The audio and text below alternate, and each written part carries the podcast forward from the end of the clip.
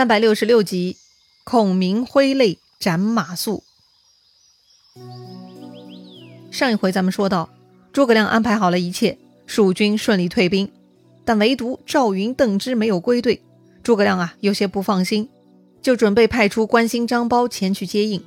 不过呢，还没等他们出发呢，下面报告说赵云、邓芝他们回来了，没有任何人员伤亡，也没有丢失武器军械。一切保护的都很稳妥，诸葛亮非常高兴哈，亲自带领众人出去迎接。赵云看到诸葛亮亲自出来迎接，慌忙下马伏地行礼，说自己是败军之将，怎可劳烦丞相出来迎接呀？是啊，说来也凄惨哈，这回没有大获全胜。虽然局部战场上赵云没啥大损失，但毕竟北伐没有成功，没啥值得庆贺的嘛。诸葛亮呢，赶紧上前将赵云扶起来。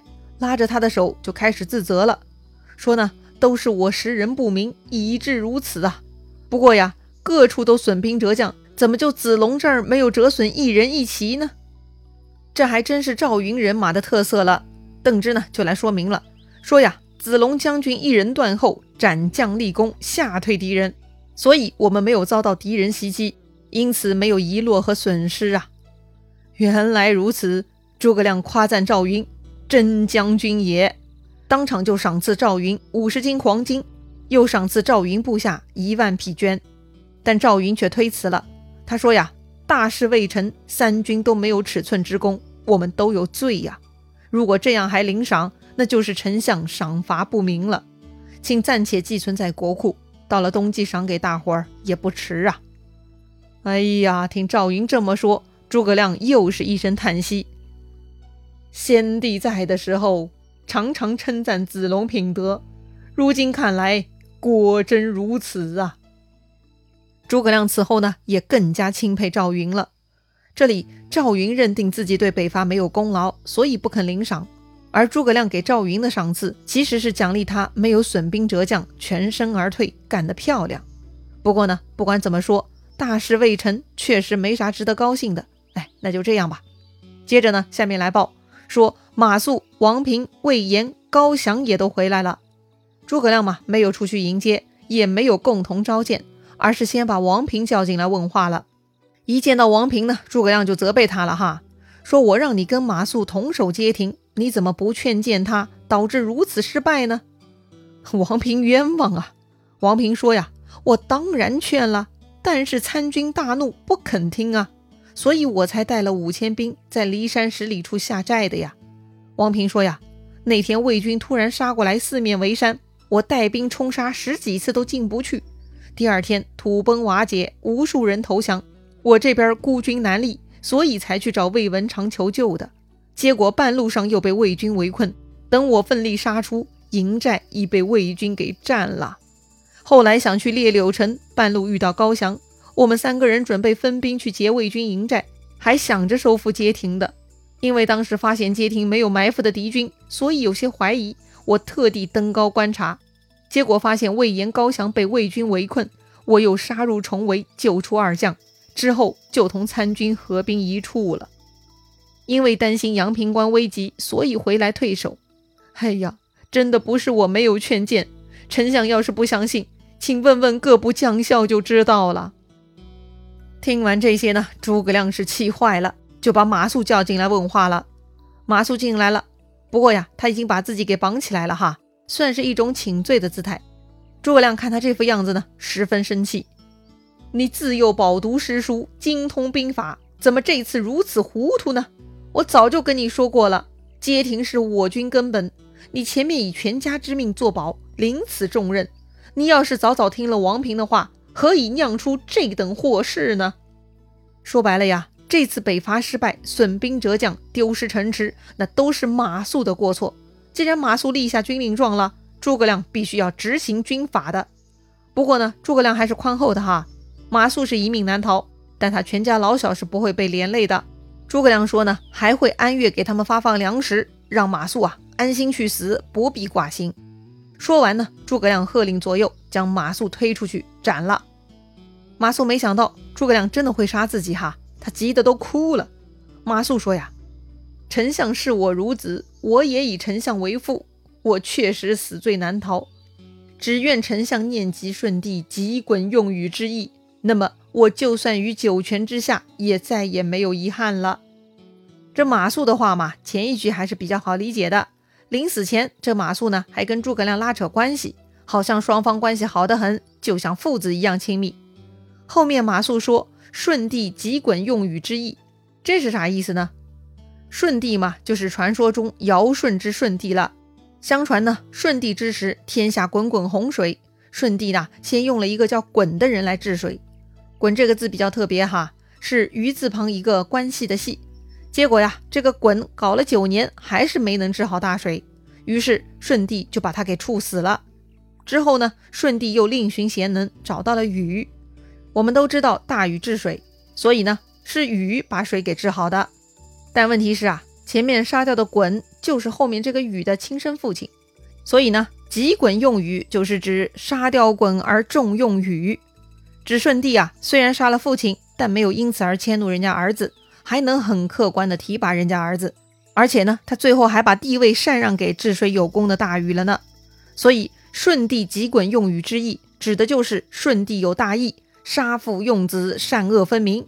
后世呢也经常引用这个典故来说明呢，一人有罪不可株连家人。这里马谡临死前这么一说，一方面嘛是请诸葛亮看在往日情分上，不要株连自己家人。当然，这个诸葛亮前面已经说过了哈。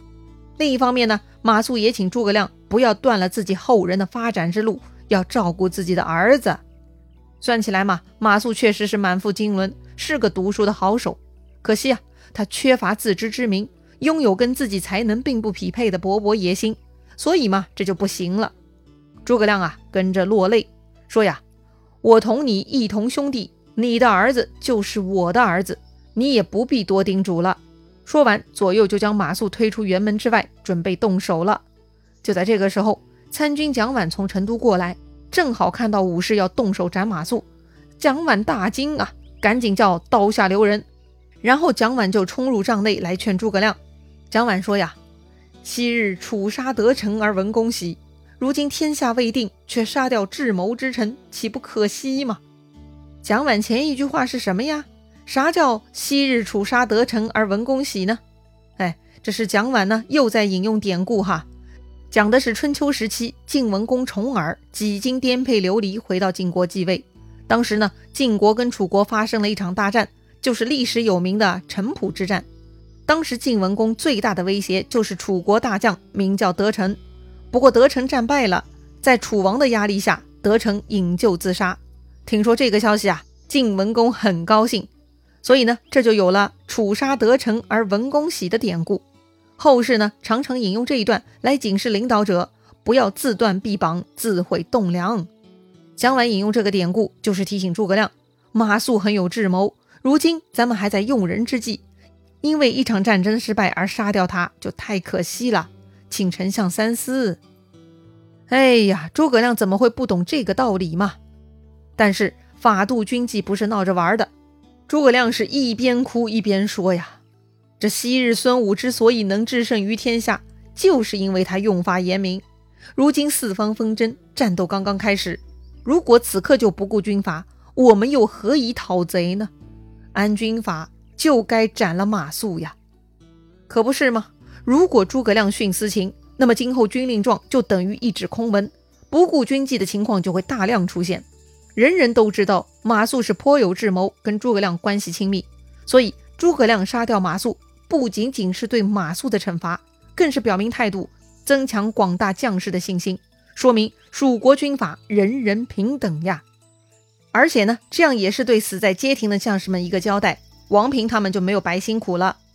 很快，武士呢就将马谡首级提过来，诸葛亮看着是痛哭不已呀。蒋琬又看不明白了啊，马谡犯罪已经被正法，丞相怎么还在哭呢？诸葛亮说呀：“我不是为马谡而哭，我是想到先帝在白帝城临危之时曾经嘱咐过我，说马谡言过其实，不可大用。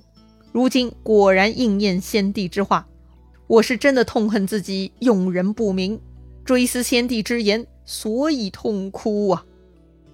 哎呀，听了这话呢，大小将士都想到了先帝刘备，大家都哭了。这年，马谡三十九岁，诸葛亮四十八岁。哎呀，确实是如父如兄啊。不过呢，诸葛亮大哭是对的。要是他把先帝的话放在心上，那么街亭可能不会丢，马谡也就不会死啦。马谡被斩首，首级传到各营示众。接着，诸葛亮让人用线将马谡的头又缝回到他的尸体上。哎呀，留个全尸很重要嘛。落土安葬。诸葛亮亲自为马谡写祭文，也特别优待马谡家小，继续按月发放米粮。接着呢，诸葛亮又写了一篇表文，让蒋琬带回去给皇帝刘禅。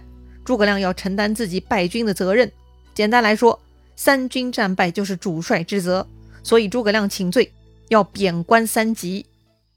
皇帝看完表奏，觉得没必要啊，胜负乃兵家常事，相父何必如此嘛？但旁边的侍中费祎却说：“治国就要奉法，如果法令不行，那何以服人呢？丞相打败仗，自请贬职，做得对呀。”哦，这样啊，那好吧，皇帝呢就下诏了，贬诸葛亮为右将军，不过还要继续做丞相的工作，照旧总督军马。